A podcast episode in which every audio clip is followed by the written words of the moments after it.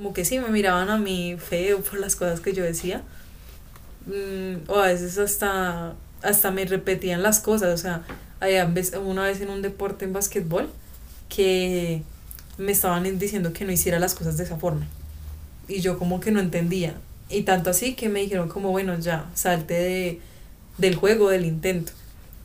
Y pues, y me lo dijeron hasta gritándome y todo, me decían como, ven, es que no entiendes. Y yo le dije, no, pues es que no, no estoy entendiendo las palabras, creo que son muy técnicas. Entonces, no era solo un problema de comunicarme, era un problema de entender lo que me explicaban en los deportes. Y eso era, era bien fuerte también. Pero pues igual yo siempre tuve mucha mucha motivación y valentía de entender que pues si yo sabía este idioma era un esfuerzo mío y que otros no los que otros ni siquiera supieran hablar un segundo lo intentaran eso ya era un problema de ellos porque realmente uno es el que se está esforzando a aprender y solo el hecho de haber dado ese paso pues es un factor motivante para hacer las cosas. Bienvenidos a Crónicas Migrantes. Soy Brigitte Trujillo.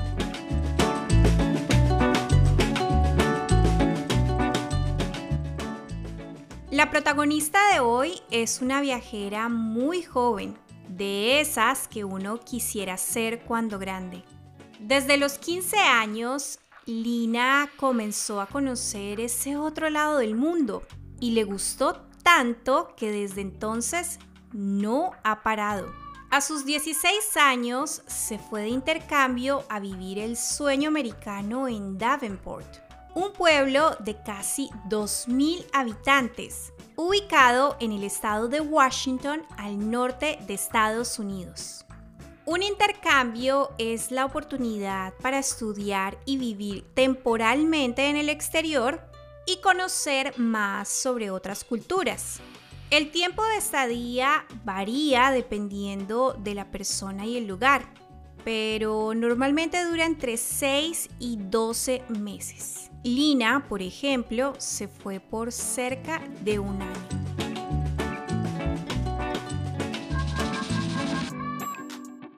En ese tiempo, Lina estaba cerca de terminar su secundaria y su mamá, luego de oír la experiencia de la hija de una conocida, le propuso que considerara la opción de viajar y aunque al principio no le sonó mucho la idea, Luego cambió de parecer. Estaban pasando muchas cosas. Yo estaba en 11, eh, en ese último año del bachillerato.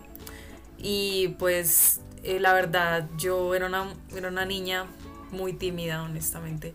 Y jamás pensé que iba a tomar una decisión así, porque pues mi mamá de un momento para otro tuvo una reunión con una señora pues que había mandado a su hija de intercambio también y em, había sido con una agencia en especial y le había comentado a mi mamá pues la posibilidad de que yo lo hiciera y entonces pues eh, mi mamá me dijo el otro día o esa misma tarde si no estoy mal y me dijo bueno eh, te gustaría hacer el intercambio pasa esto pasa lo otro nosotros lo pagaríamos todo eso y yo la verdad ese mismo día dije como que no no me interesa pero pues no sé cuánto tiempo porque ya pasó muchos años desde ese entonces. Eh, después tomé la decisión de que simplemente quería eh, hacerlo, o sea, no sé, yo creo que me motivó eh, la cultura americana que he tenido antes o las películas que veía o todas las, digamos que todas las, las expectativas que tenía ese país y lo que ya conocía de él, que yo dije, bueno, hagámoslo y así puedo iniciar como otra vida, porque la verdad nunca estuve muy satisfecha con la vida escolar que yo tuve y por eso yo digo que fue una muy buena decisión haber hecho eso para iniciar de cero. Entonces estaba como en ese momento y la decisión la tomé mm, y no, yo nunca me he arrepentido de eso. Sí fue muy duro, pero más o menos fue por eso como, como que la tomé. Creo que fue un año antes la decisión tomada, antes de hacerlo, o menos de un año de empezar todo. Motivada con empezar otra vez, emprendió su tarea se puso a estudiar inglés durante meses, reunió los papeles que necesitaba, creó un perfil detallado que incluía sus gustos y sus intenciones de viaje y aplicó. Después tenía que esperar a que una familia americana la escogiera.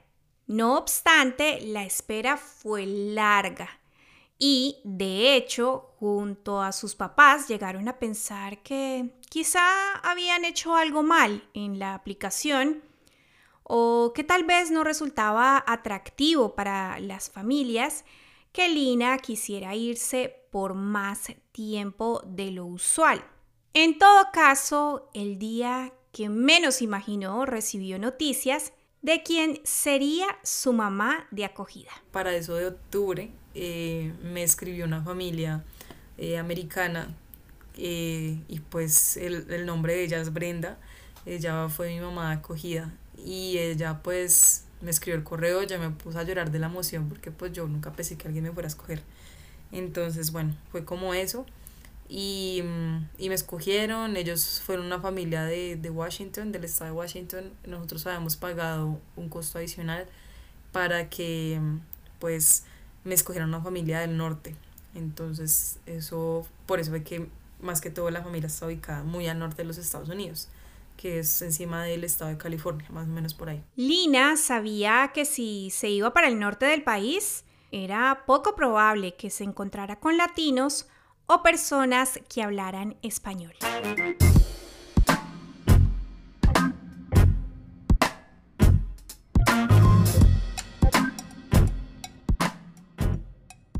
El día de su viaje, invadida de muchos miedos, Lina empezó a hacerse consciente de que debía estar preparada para comunicarse con su familia de acogida. Por eso comenzó a prepararse mentalmente y hacer todo lo posible para que su nivel de inglés de ese entonces no se convirtiera en una barrera. Digamos que fueron todos esos ese tipo de emociones que yo estuve viviendo en ese momento porque me sentí como como impotente, yo creo que es la palabra, porque decía, bueno, ¿cómo entonces voy a enfrentar esta situación de, de un año estar totalmente por fuera? O sea, hay que empezar a ser conscientes. Pero bueno, yo dije, seguiré practicando, seguiré practicando y, y esforzándome lo que más pueda para poderme comunicar con esta familia que pues me estaba esperando ya en, en enero de, del año 2016, porque ese, en esa fecha fue mi vuelo. Y, y nada, digamos que como para iniciar un poco ese tema, ese día fue muy tensionante porque yo sabía que ya iba a empezar a hablar en inglés y que iba a empezar a a guerrear ese idioma, de alguna forma tenía que hacerlo porque, como quien dice, o sea, si yo no hablaba inglés, yo no iba a ser amigos. Si yo no hablaba inglés, no me iban a entender lo que yo quería pedirles. Si yo no hablaba inglés, ellos no iban a entender cómo yo me sentía. Si yo no hablaba inglés, pues nadie me podía ayudar. Entonces, digamos que uno tiene que aprender porque aprende. Entonces, eso es lo que sucede cuando uno se va del país, que uno tiene que aprender a la fuerza. Con ese pensamiento, Lina tomó su vuelo en Bogotá hasta Houston, luego pasó por Denver y finalmente aterrizó en Spokane. Era la primera vez que viajaba sola y aunque tuvo uno que otro inconveniente durante sus escalas, supo resolver y salió adelante. Su nueva casa la esperaba en Davenport, Washington, que como contamos antes, es un pueblo muy pequeño ubicado a media hora de Spokane, lugar donde en pleno invierno la recibieron sus anfitriones. Y en Spokane, pues ahí fue donde me recibió mi familia, con todos los brazos abiertos y fue muy bonito porque pues a pesar que yo estaba tan tímida en el colegio y que yo regresé totalmente renovada del intercambio, más extrovertida, eh, en, en, ese momento yo lo único que pude decir fue pues todo en inglés, fue como eh, hola, eh, pues soy Lina, soy la estudiante de intercambio, bueno, Brenda me supo reconocer, entonces todo eso fue muy fácil y ya me dieron un cartel que decía Lina y tenía dibujados los nombres de ellos, eh, pues de toda la familia, con unos animalitos y todo eso y fue muy bonito.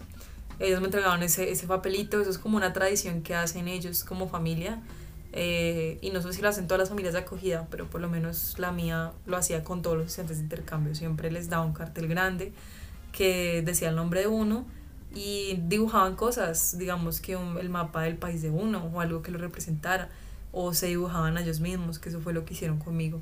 Y me entregaban el cartel, uno se tomaba la foto y ya, o sea, yo como que era todo como que expresiones muy vagas, o sea, yo decía como ay, gracias, y les daba un abrazo, o sea, estaba muy corta palabras y yo creo que o era la emoción o era simplemente que no sabía mucho inglés. Luego de esa bienvenida, Lina y su familia americana se fueron a comer a un restaurante típico en Estados Unidos. Y ya como que al final fue muy bonito porque cuando ya todo ese, ese momento terminó, eh, Brenda me dijo, me imagino que debes tener hambre. Y yo había llegado como a la una de la tarde a Spokane. Entonces pues obviamente que estaba en plena hora de almuerzo, pero pues yo venía de todo un viaje larguísimo porque el viaje había iniciado en Colombia a la, a la madrugada, casi a la una de la mañana. Entonces, pues yo tuve todo ese proceso y de todas maneras, pues por más que no haya comido algo, yo venía pues muy cansada. Y yo le dije, en, y en inglés, lo único que yo pude decirle, sí, sí tengo mucha hambre. Y entonces ahí eh, Brenda me dijo, no te preocupes, no pasa nada, vamos, vamos a invitarte a, a un típico restaurante estadounidense. Y, y nada más ni nada menos que fue a McDonald's. y ya en la tarde, cuando yo empecé a desempacar, que esa tarde se me pasó volando, ahí llegué a la casa, de, a la casa, mejor dicho, que yo quedé, me dio, yo creo que un mini infarto porque yo nunca pensé que yo fuera a vivir esa experiencia, ver esa casa tan grande y todo eso y pues es, era como en las películas, era muy grande y tenía dos pisos, eran un vecindario o barrio limpio, muy diferente a Colombia, sin basura, nada, sin tráfico, nada de eso. Eh, yo llegué en pleno invierno, entonces toda la, la, casa tenía nieve, eso me emocionó mucho más. Yo nunca había visto una nieve en mi vida. Cuando llegué estaba nevando, o sea, todo se compaginó, fue un momento muy bonito llegar a esa casa. Y ya, digamos que pasó toda esa tarde, eh, se me pasó rápido. Y Brenda me preparó una cena que no me acuerdo cómo se llamaría en español, sería como pollo y noodles, que es como pasta o algo así y a mí me encantó, fue mi cena favorita desde el primer día. Y así fue como más que todo me recibieron la cena y ahí sí estaba toda la familia, pues dispuestos a recibirme y hacerme un montón de preguntas. Antes de dejar Colombia, Lina pudo conocer más a su familia de acogida debido a la serie de correos que se cruzaron previamente. Además, se dio cuenta que eran muy distintos a su familia biológica, sobre todo sus papás y hermanos de acogida, quienes tenían otras creencias e intereses. Una familia completamente diferente a la mía, porque ellos eh, no, no son, primero pues no eran católicos y mi, mi mamá quería que fueran de mi religión precisamente. Y eh, ellos son una familia muy diferente a mí. O sea, Brenda es cristiana, que es el mismo cristianismo de Colombia, que, que creen en Dios, pero no en la Virgen precisamente, pero ella no lo practicaba casi. Eh, mi papá de Estados Unidos, que se llama Lyle, él también, nada de eso, cristianismo y ya, pero no lo practicaban y sus hijos totalmente diferentes a las creencias de mi familia. Entre tanto, inició un proceso de adaptación en el que tuvo que lidiar con el aprendizaje del inglés, mientras que se esforzaba por hacerse entender de alguna manera.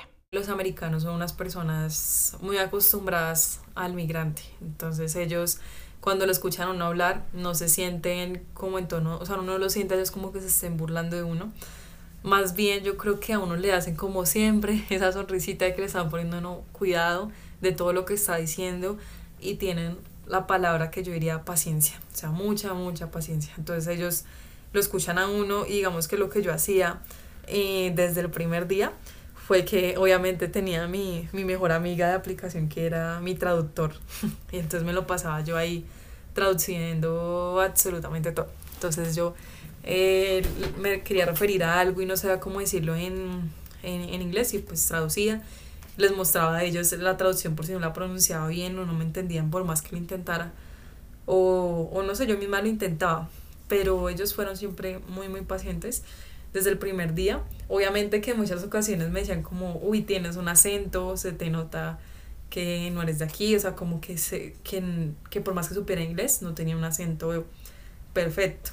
Y la verdad yo creo que lograr un acento de Estados Unidos, de Australia, de Canadá, del país de habla inglesa, es para estar uno viviendo mucho tiempo allá. O sea, es que es muy difícil porque a pesar de que yo vivía allá un año, yo siento que ni siquiera al finalizar el año terminé de, de durar ese acento. Precisamente debido a que su propósito inicial era aprender inglés, Lina tuvo la posibilidad de elegir qué grado quería cursar en el high school. Y como en ese entonces una de sus hermanas de acogida estaba en el segundo semestre del grado 10, Lina decidió unirse a su clase y así contar con una compañía. Y como en las películas, así fue su primer día yo caminaba hasta el high school regularmente, o sea, el primer día mi, mi mamá sí me llevó en transporte hasta allá, en el carro, pero igual pues todo de cerca. Pero regularmente yo caminaba hasta allá y eso es algo muy común que lo hagan los estudiantes de estadounidenses. Ellos se van caminando hasta, hasta el colegio si no los llevan en carro o si no van en su propio carro. Entonces sí, uno llega y lo primero que uno ve los lockers. Entonces súper emocionante eso porque uno no ve eso en Colombia y eso no se ve casi ni en las universidades de Colombia. Entonces uno llegaba y estaban ahí los, los famosos lockers. Entonces uno tenía que empezar a guardar las cosas. A mí, a mí me asignaron unas llaves, eh, unos libros, me dieron un nuevo horario, todo eso. El horario lo escogí yo porque como yo no tenía que, no necesitaba notas, entonces podía escoger lo que yo quisiera. Entonces hice todo eso y, y ya luego ingresé como a las clases. Era solo participar y participar lo que más pudiera, sin poner mucha atención, tomar muchas notas. Y sí, digamos que era vergonzoso porque pues no todo, no todo el mundo le entiende lo que dice y no todos los estudiantes son pacientes. Hay algunos que sí se pueden reír. Nunca se rió nadie en voz alta mientras yo hacía todas esas, esas cosas eh, de hablar en inglés.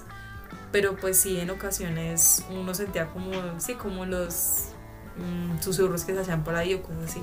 Es como que a veces era, eso era incómodo y eso eran cosas que no le dan duro cuando uno va a otro país, es hablar el idioma. Entonces era eso. Y ya, pero digamos que hacer amigos instantáneamente el primer día, no.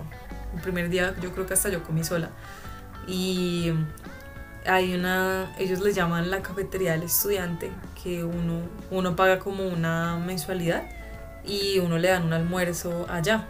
Entonces en ese almuerzo, que es algo muy chiquito, lo mismo. O sea, es, eso sí es tal cual como las películas. Uno recogía en su bandeja su comida y en esa bandeja luego iba uno y si uno no tenía amigos, uno tenía que buscar con quién se sentaba.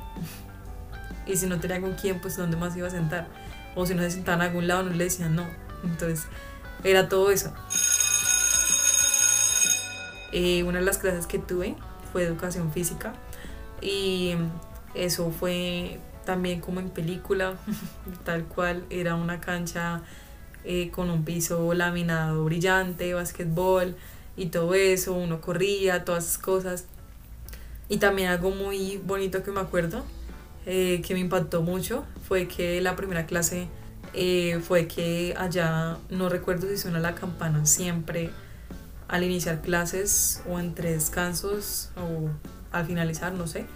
Pero cuando sonó esa campana, que regularmente suena en un colegio de primaria para mí en Colombia, sonó allá en un colegio pues, de gente más grande, o sea, como uno. Y eso también fue muy bonito, que eso es como la forma que ellos utilizan para anunciar de que inician las clases. Entonces, como y puntuales, a 8 de la mañana ya estaba sonando esa, esa campana. También me sorprendió mucho cuando llegué el primer día, de que pues en Colombia regularmente uno estaba vestido de, de uniforme y ellos estaban en particular. Entonces, pues eso era también bien curioso yo no tenía que utilizar uniforme. En Estados Unidos quienes utilizan uniforme son los que están en el colegio privado. Igual como en cualquier colegio, Lina veía diferentes materias como biología, educación física, arte, historia, algo un poco más especializado como introducción a los negocios, contaduría y por supuesto inglés. Sin embargo, lo que sí le parecía poco común era la forma en cómo solían ser algunas clases. Las clases pues siempre son, son muy motivacionales. En Estados Unidos regularmente a uno le, para cuando pues algunas clases, no, no todos los profesores, cuando uno respondía bien, a uno le daban dulces y eso puede sonar infantil, pero digamos que eso a veces motivaba a que uno dijera las cosas. Entonces yo solamente como porque hicieran eso yo a veces trataba de responder las cosas. Pero eh, aún así pues era, era bien duro porque eh, yo, no, yo no entendía muchas cosas en inglés y trataba de tomar muchos apuntes. Pero a pesar de que ya estuviera mi hermana tratando de apoyarme en, la, en, en el acompañamiento de las clases, ella y yo no teníamos las mismas clases en común. Entonces no compartíamos todas, solo algunas. Y tras del hecho, ella era una estudiante, como quien dice, de tiempo, o sea, como part-time, como de medio tiempo. Y eh, ella, no sé si era por una enfermedad que tenía, iba a clase solamente eh, ciertos días, incluso faltaba meses. Entonces yo no siempre estuve con ella. Entonces eso es algo importante destacar. Ella me presentó a unas amigas que ya tenía, que incluso me incluyeron en, en sus círculos y trataban como de hacerse conmigo en las actividades que ponía el profesor. Pero de todas maneras, pues eh, fue, muy, fue muy duro eso. Eh, otra cosa que sucede en Estados Unidos también es que cuando uno ingresa a las clases, desde el primer momento a uno le quitan el celular. Entonces yo no estaba acostumbrada a eso. Entonces, claro, digamos que esas cosas pequeñas me pasaron muchas veces, por ahí unas dos veces que se me olvidaba, dos, tres, que tenía el celular en una canasta que lo han entregado ni siquiera me acordaba. Y, y, esa fue como, la, como mi experiencia general en clases. Pero de resto, era tomar muchas notas, prepararme para todos los exámenes y siempre eh, pues tratar de incluirme con otros y como tratar de hablarles y así. Gracias a ese interés por hacer amigos, empezó a conocer nuevas personas, se lanzó a plasmar su experiencia en un diario y puso en práctica otras maneras de aprender el idioma. Siempre traté de hacer nuevos amigos, de aprender nuevas palabras. Eh, a medida que fui conociendo personas, conocí a una chica española eh, que se llama Rocío y la conocí a ella y entonces em, ella fue la que me dio la fabulosa idea de em, hacer un diario. Y gracias a ese diario pude recordar realmente muchas cosas que estoy mencionándoles hoy. En ese diario yo escribí todo, todo lo que yo hice en mi intercambio. Y en ese diario yo escribía las palabras que aprendía cada día. Y eso es un excelente tip que yo siempre doy. Todas las palabras nuevas las anotaba y traducía al español. Eso me ayudaba a mejorar mi inglés.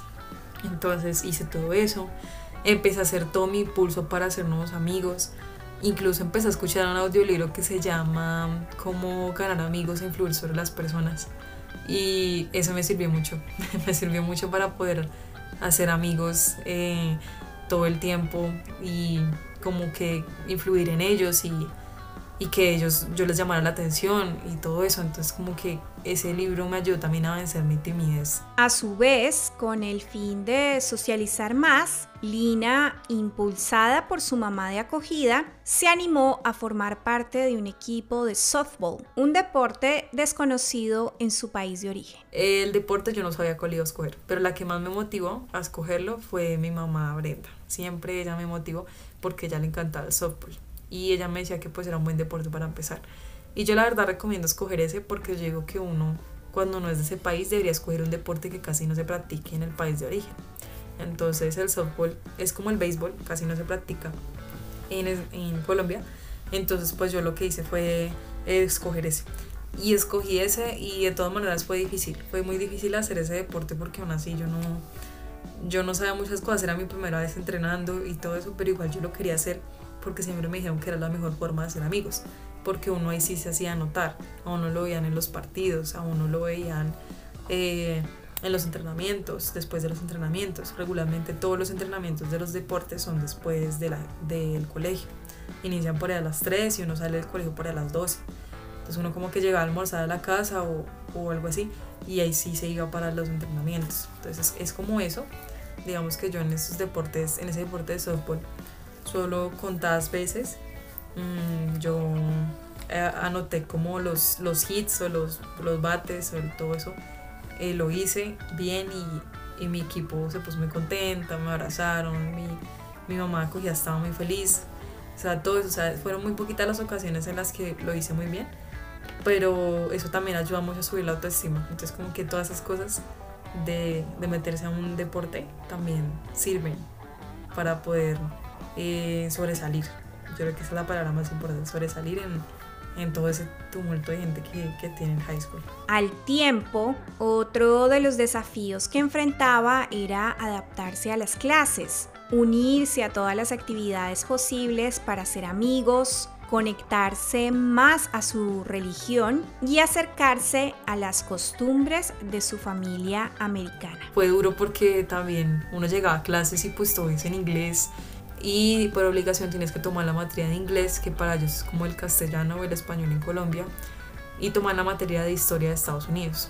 Eh, y en todas esas materias me trataban como un estudiante más. Ellos están tan acostumbrados en esos high schools de recibir estudiantes de intercambio que cuando ven a uno lo tratan como uno más. Entonces uno le hacen preguntas, lo hacen exponer, participar, alzar la mano, hablar, todo eso. Entonces eh, eso, era, eso era bien retador porque yo ni participaba en clases de Colombia, pues ir a participar en una clase de Estados Unidos pues me dio muy duro, pero lo tenía que hacer para darme a conocer y em, de incluirme en todos los clubs posibles del high school, de los clubs de, de FBLA, que así es como se pronuncia en inglés, que es como en español son los futuros eh, líderes de negocio de, los, de América o de los Estados Unidos. Y también pues como para eh, permitir que aprendiera más inglés, como yo soy católica, había una iglesia al lado de mi casa y iba a la iglesia todos los domingos con decirles que yo ni siquiera iba a casa la iglesia, o sea, yo iba a la iglesia en Melgar, que es de donde yo vengo. Yo iba con mi mamá, la verdad, cuando ella me decía, y mientras me naciera, pero eso era casi que no pasaba. Y en Estados Unidos me sentí tan vulnerable que empecé a ir a la iglesia más seguido de lo normal, porque sentía que era mi forma de estar conectada a mi familia, a mi religión y sentirme protegida. Pero tras del hecho fue una forma para seguir aprendiendo el inglés porque era ir a escuchar una misa que yo ya sabía cómo era en español, pero en inglés. Y todos los oracionales, todo en inglés. Entonces yo iba a hacer eso los domingos también para empezar a involucrarme y no vivir tan aislada y encerrada en la casa, porque como esa familia en la que yo viví, casi no viajaban, no salían fines de semana, siempre eran en casa. Y hacer independiente, muy independiente, siempre fui muy independiente desde el inicio porque en Estados Unidos a ti, bueno, en Colombia te enseñan a que tus papás de pronto fin de semana te estén haciendo un desayuno o algo así, las comidas iniciales del día y o las de entre semana. En Estados Unidos no es así, allá cada uno se tiene que preparar lo suyo. Mis papás en Colombia casi nunca me pusieron a cocinar, entonces allá yo empecé a aprender que era cocinar, eh, que era hacerse las cosas que si uno no hacía nada nadie lo iba a hacer. Una pausa rápida y volvemos. Pasa la voz y ayúdanos a crecer. Comparte este episodio, califícanos en Spotify o en Apple Podcasts y si quieres, envíanos tu opinión sobre este proyecto a hola.crónicasmigrantes.gmail.com.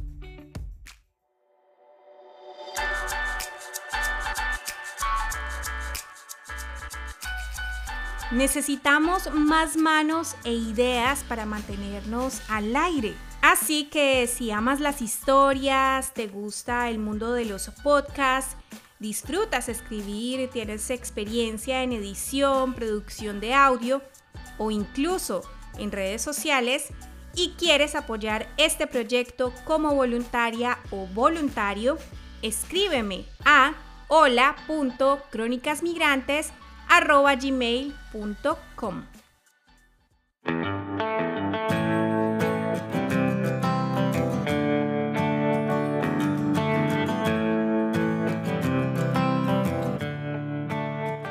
Por otra parte, Lina comenzó a experimentar homesickness, un tipo de añoranza que solemos sentir cuando estamos lejos de casa y de nuestros seres queridos. Yo estaba muy nostálgica, en inglés la palabra que se, se utilizaría, perdón, es homesick. Yo estaba muy homesick eh, porque siempre, siempre estaba extrañando a mi familia, a mis papás y yo creo que los tres primeros meses fue eso, extrañarlos y de hecho fue lo primero que me dijeron los tres primeros meses vas a llorar y llorar y llorar mucho y yo lloraba mucho porque yo los extrañaba y los extrañaba. A pesar de que yo vivía tan alejada de ellos, los extrañaba muchísimo en, en Colombia y, y nada, ese, ese intercambio me hizo valorarlos mucho, mucho a ellos. Entonces eso fue como el primer impacto que yo siento que tuve además del inglés. Por si fuera poco, una de las cosas más complejas para Lina durante su intercambio fue la limitada comunicación que tenía con su familia en Colombia, pues solo le permitían hablar con ellos cada 15 días. pero nunca entre semana. Eso me lo restringía mucho. Brenda no me permitía hacer eso. Eh, jamás, o sea, pues porque si que yo hacía, entonces no iba a practicar el inglés. Entonces, eh, era, era muy complejo eso. Mm, digamos que yo traté de, mm, de no decirles todo, porque es que, no, o sea, siempre es, siempre es feo que, que ver a, los papás de uno como sentirse tristes y todo eso. Entonces yo por eso a veces trataba de no contarles todo, no decirles que yo los extrañaba. Pero había en los que yo ya explotaba y yo ya decía, no, ya, le voy a contar, eh, digamos que todo lo que me está pasando a ellos. Y ya ellos me aconsejaban y eso. Pero de todas maneras fue muy duro. O sea, fue muy duro porque no los estuve cerca por un año entero, no los vi en persona. Pero fue todo un esfuerzo.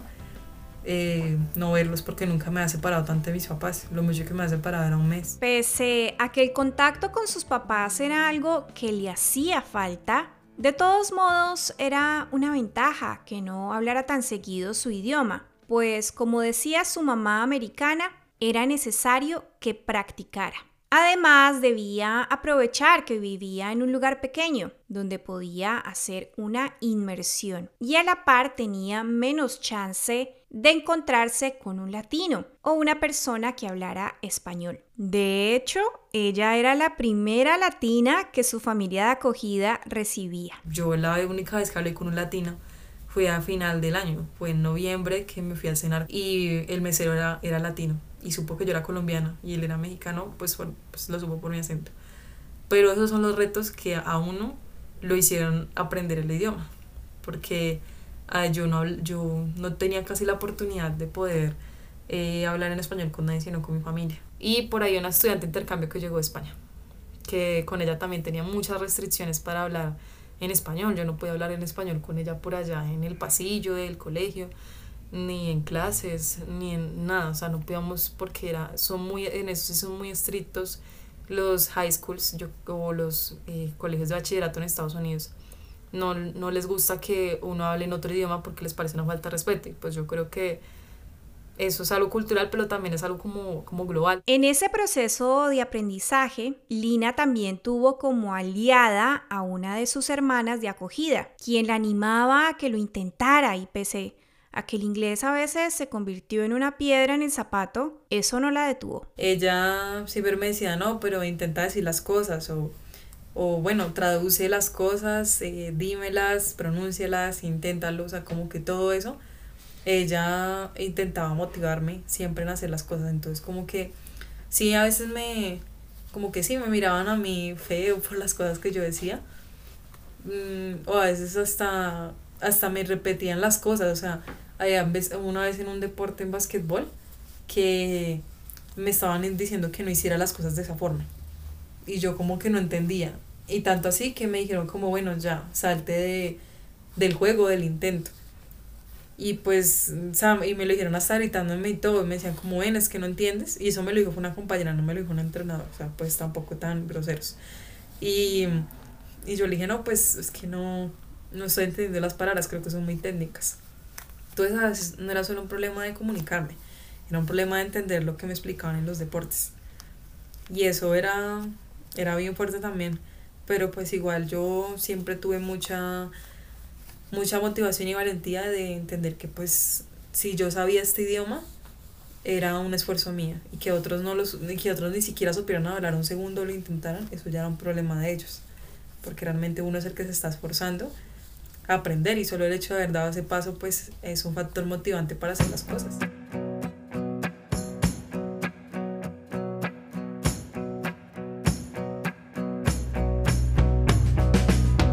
El choque cultural, un sentimiento de desorientación común en alguien que puede encontrarse expuesto a una cultura o estilo de vida con el que no está familiarizado llegó a afectar a Lina en cierto momento de su intercambio. Por ejemplo, pedir permiso no era algo a lo que estaba acostumbrada. Cuando uno está en un intercambio, pues es ya uno está viendo con otra familia, ¿no? Y pues uno ya les dice mamá o papá que eso es opcional a esas nuevas personas. Pero precisamente lo de los permisos viene porque uno a veces dice, yo no le pediría permiso a esto a mis papás en Colombia y vengo a pedirles permiso a unos, a unos padres diferentes. Entonces como que también eso hace que sea, sea algo como, como incómodo, ¿sí? Entonces como que ya, ya los ambientes a veces no eran tan amenos y pues por eso es que yo ya me sentía así como que ya no me gustaba contarles al detalle las cosas y, y todo eso, o sea, o también, no sé, como que era muy diferente el ambiente, es que definitivamente era muy, muy diferente porque mis papás no me tenían tan controlada, yo siento que me tenían más controlada los de Estados Unidos. Sea, yo iba a hacer un plan y como que ellos ya se enteraban. Una vez pues yo quería eh, salir con una amiga y yo no había confirmado bien el plan. Y yo hasta que no confirmaba planes yo no le decía nada a mis papás en Colombia, pero una, la mamá acogía como también era estudiante, era mamá de una estudiante de intercambio. Se enteró de todo y llamó a Brenda y le dijo, no, es que van a hacer esto y lo otro, ya dos ya sabías y como que yo no les había contado nada a Brenda ni a mi papá. Y se molestaron porque no sabían nada. Entonces digamos que son todas esas cositas que uno ya dice, ya me incomoda porque ya no sé ni cómo pedir un permiso. Y eso es importante porque pues ellos son los papás de uno en ese momento. Y cualquier cosa que uno le pase es culpa de ellos. Por eso, por eso ellos son tan estrictos, al menos los míos eran muy estrictos con todo lo que yo les pedía. Asimismo, en el segundo semestre de su intercambio hubo uno que otro malentendido en casa que hizo que se sintiera aislada. Una vez, no sé si, yo no sé si en ese momento yo fui imprudente o yo porque pensé en eso, pero a mí me sucedió de que estábamos en el, en el carro con mi papá, creo que los dos solos, pero el punto es que estábamos, estábamos muy emocionados porque Darian, mi hermano, iba a regresar al pueblo. Y entonces yo le, entonces él me dijo a mí que se estaba emocionada porque él estaba regresando. Entonces yo le dije, sí, yo, yo lo estoy. ¿Y tú lo estás? Le pregunté yo a él. Y él me dijo, como, ¿y por qué no estaría feliz? Entonces él, yo le dije a él, no, pues porque imagino que lo odias. Digamos que yo dije eso porque mm, a veces en mis conversaciones con Darian, con mi hermano gay, como Darian no es el hijo biológico de ellos dos, sino solo de Brenda. Eh, Brenda tuvo a Darian con otro señor. Entonces eh, yo a veces sentía que la relación entre ellos dos era muy diferente con los otros hijos. Entonces, y con lo que me contaba Darian, entonces como que yo no sé, yo, yo solté la cucharada como decimos en Colombia y dije eso mal y no fue como con la intención de que se sintiera mal ni más faltaba, pero sí como que la embarré desde ese momento, porque es que él me decía a mí, o sea, tú eres quien está de, visita en este país y tú no deberías estarme tratando de esta forma, o sea, tú eres una extranjera y no, no tienes por qué eh, contestarme de esta forma o hablar de mí de esa forma, de que yo odio a mi hijo, cosas así, o sea, como que yo sentía también que él hablaba en palabras muy ofensivas, como quien dice, por el hecho de que, que uno está ahí de, de, extranjero, que mejor dicho, uno es mucho menos y uno no tiene por qué tratar así. Y mi relación con ellos cambió mucho, porque ya, ya no me hacían tantos chistes, eh, digamos que el papá, que era el que más me hacía chistes a mí, o de pronto ya las gemelas que con ellas mm, a veces nos, nos chocábamos por cosas de los deberes, que ellas lo hacían y yo tenía que hacerlo. Eh, o digamos, yo lo intentaba hacer y no me dejaban. Entonces, como que tras el hecho que venía esa relación así, ahí se pusieron las cosas tenaces. Entonces, bueno, era eso. Y fue bien duro, fue bien duro porque de todas maneras la actitud no era la misma. Mm, como que ya me molestaban y como que yo sentía que era una burla. Porque yo a veces escribía en el diario delante de ellos. Y como que él me, él me decía, ay, apuesto que estás escribiendo en tu diario que, que no te gustan los estadounidenses y cosas así, que te caemos mal y así.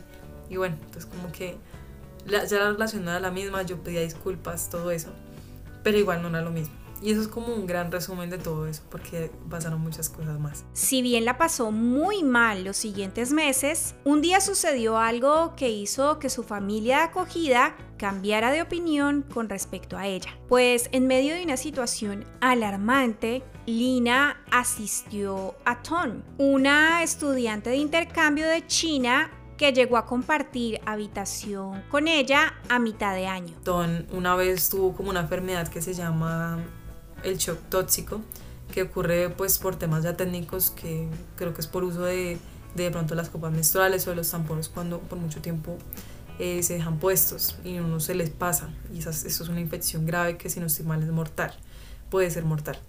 Entonces, bueno, yo estaba con ella en la habitación, ella estaba en el segundo, en la segunda cama, el camarote, yo estaba abajo Y mm, de un momento a otro yo estaba mirando el celular y ella vomitó. Y pues yo dije, ¿qué pasó? Y yo pues me asusté mucho. Y bueno, mm, miré y pues ella estaba como ida, o sea, como que se le notaba que estaba mal, muy enferma. Entonces yo la avisé a Brenda y todo eso. Y al final cuando ella regresó me enteré que si no hubiera sido porque yo avisé, muchas cosas no, no, no hubieran estado como están ahora. Ella probablemente hasta quizás no hubiera sobrevivido. Y como que la familia vio ese acto de, de valentía que yo tuve de ir a avisar, de decir todo eso. Y, y, claro, eso, le salvó también la vida a ella porque le prestaron atención inmediata en un hospital, la llevaron al hospital y todo eso. Y como que la familia me empezó a valorar un poco más porque a pesar que después de, esa, de ese malentendimiento que tuve con mi papá en agosto, las cosas se fueron solucionando con la familia. Ellos trataban de hablarme y yo a ellos y las cosas se trataban como acomodar y nos hacemos chistes. Se volvieron mucho más a la normalidad cuando pasó ese suceso. Y eso fue hasta diciembre. O sea, fueron casi cuatro meses, tres meses que tuve que lucharla mucho, pero que ya como que yo trataba de sobrevivir con eso.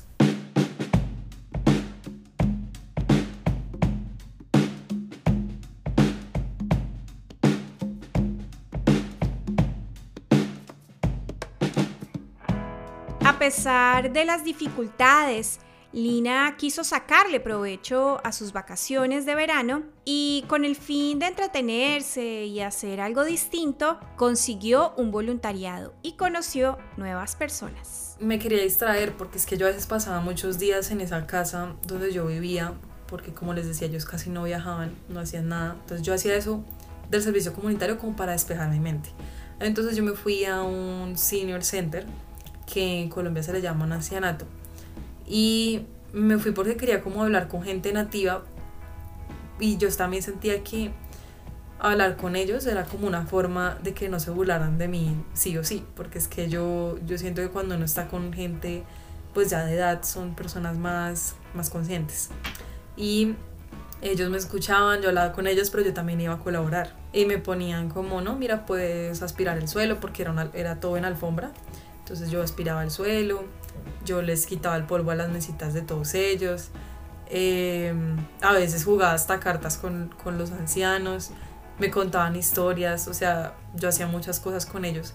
Pero me pareció algo muy bonito también haber participado de todo eso porque uno, pues, eh, conocer también, no solamente irse con mentalidades de jóvenes, sino también conocer ancianos y ver cómo uno lo, lo querían o no dando por estar allá, eso fue muy bonito también. Eh, de hecho, allá también me hablaba con una estudiante de intercambio de Corea del Sur que los papás de acogida como que trabajaban en el ancianato o algo así. Entonces, pues a veces también me la encontraba ella, entonces tenía la oportunidad de charlar y, y hasta me enseñaba a jugar con la otra chica que era la hermana americana de ella. Me enseñaron a jugar billar y todo eso, entonces como que me extraía, era una nueva forma de, de hacer otra cosa. Igualmente, con el fin de ahorrar y hacer algo más en el verano, Lina se animó a buscar un trabajo. Yo creé un anuncio en el verano que eh, me permitió pues como llamar la atención y poder ofrecer mis servicios. Entonces me salió un cliente que estaba interesado en que yo le cuidara a los perros en el verano. Y allá pagan muy bien, pagan por ahí 20 dólares la hora, es que ya ni me acuerdo, pero yo creo que fue eso lo que me pagaban por hora. Y solo era dos veces al día ir a sacar los perritos o, o revisar los gatos. Y yo hacía eso. Y ya, como que ya más o menos eso era lo que, lo que se experimentó, eso me permitió ahorrar dinero, poderme pagar aquí una operación que yo me quería hacer en Colombia de los dientes.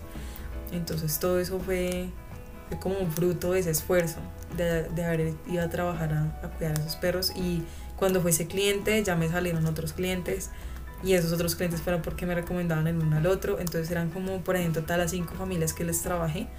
Y no fueron cinco veces, sino que fueron por ahí a una hasta le poder trabajado tres, cuatro, cinco veces en el intercambio. Y eso fue no solo en el verano, inicié en verano, pero de todas maneras continué en, en los siguientes meses cuando me lo pedían. En los últimos meses en el high school, Lina se unió a la clase de periodismo, donde tuvo la oportunidad de participar en la creación de los típicos anuarios en el que los alumnos podían conocer más sobre sus compañeros a través de fotografías e historias. Yo hice esa materia que pues sí, en inglés es journalism y mm, fue muy bacano porque eso fue una experiencia bien importante para mí porque gracias a eso hice parte del anuario escolar. ¿Y qué es el anuario escolar? El anuario escolar es, lo hacen los, los estudiantes de la clase de periodismo que nos encargábamos de, de ir a tomar, o sea, uno andaba con una cámara, esa cámara era rotativa, entonces uno andaba con la cámara y le tomaba fotos a la gente casual, digamos, comiendo, sonriendo, jugando, y todos esos recuerdos se recopilaban en un anuario. Y era, éramos los encargados de hacer el anuario escolar, que se imprimía todos los años. Y a final, pues antes de empezar el verano. Y yo hice parte de ambos. Eh, me asignaban hojas, yo diseñaba, el, editaba más bien la palabra, eh, los diseños de todo, eh, de, de, las páginas o las frases las ponía yo en inglés y así. Entonces a mí fue como una experiencia muy bonita y a veces hacíamos entrevistas también, pero eran entrevistas eh, pues en persona y eran preguntas muy básicas que uno hacía. A mí, por ejemplo, me entrevistaron sobre mi experiencia en el intercambio y así.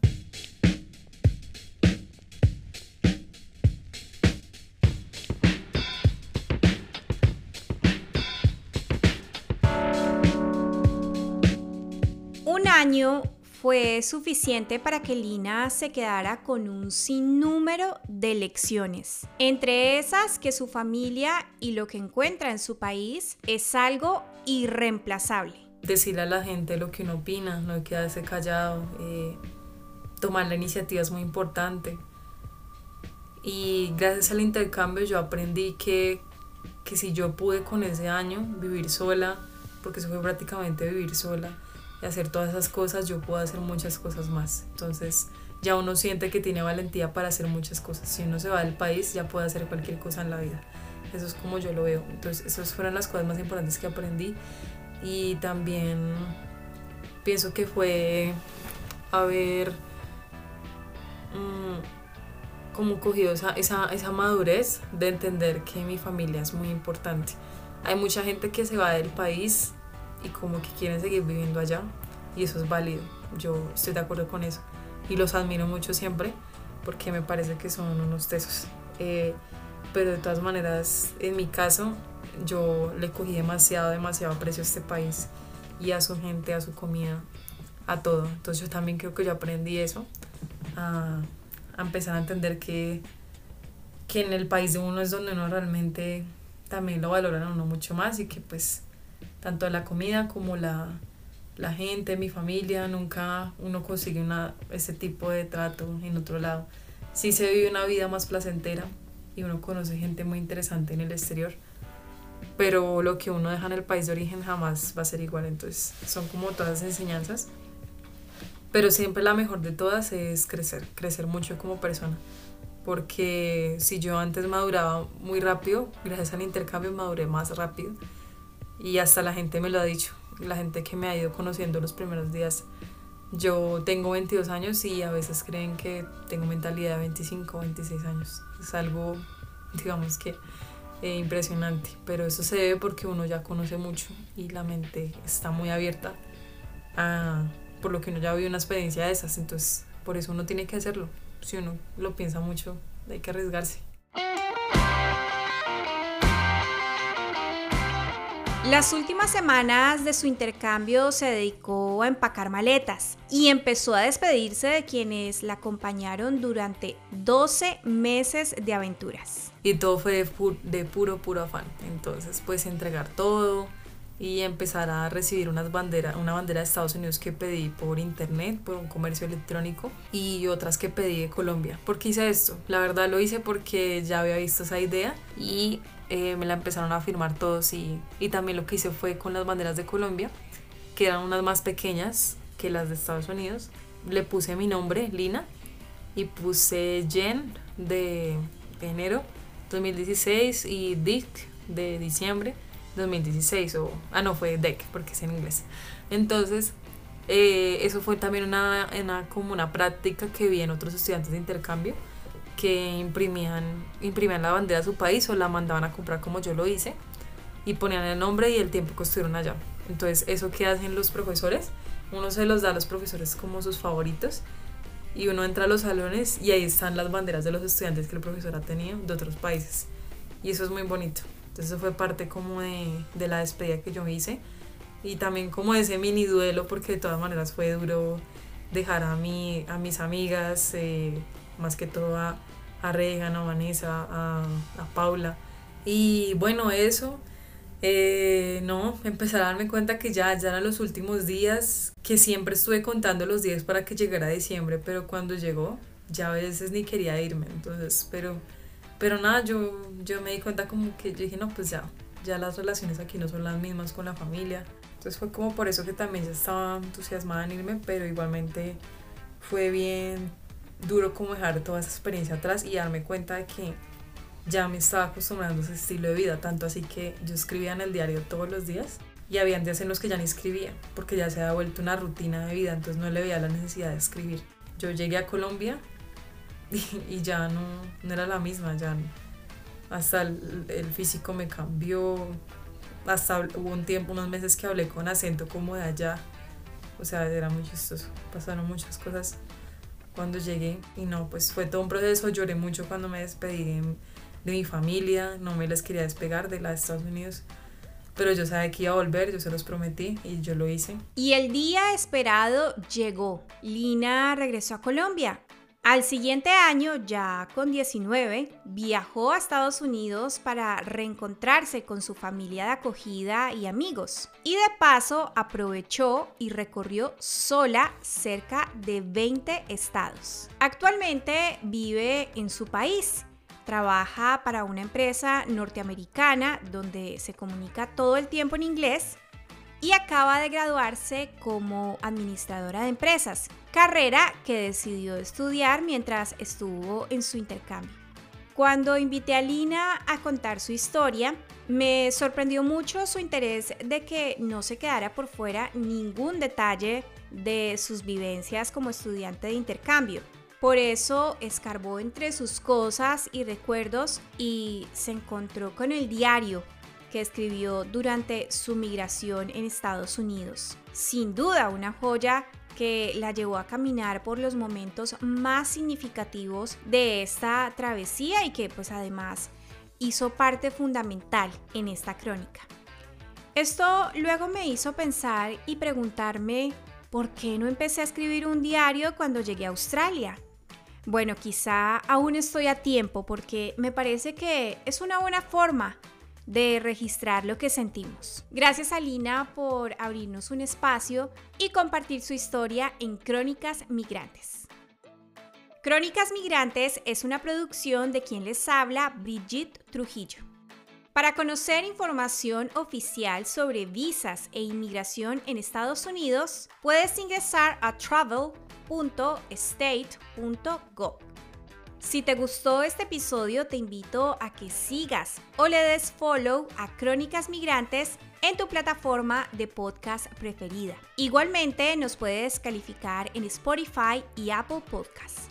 También siéntete libre de compartir este capítulo con tu gente.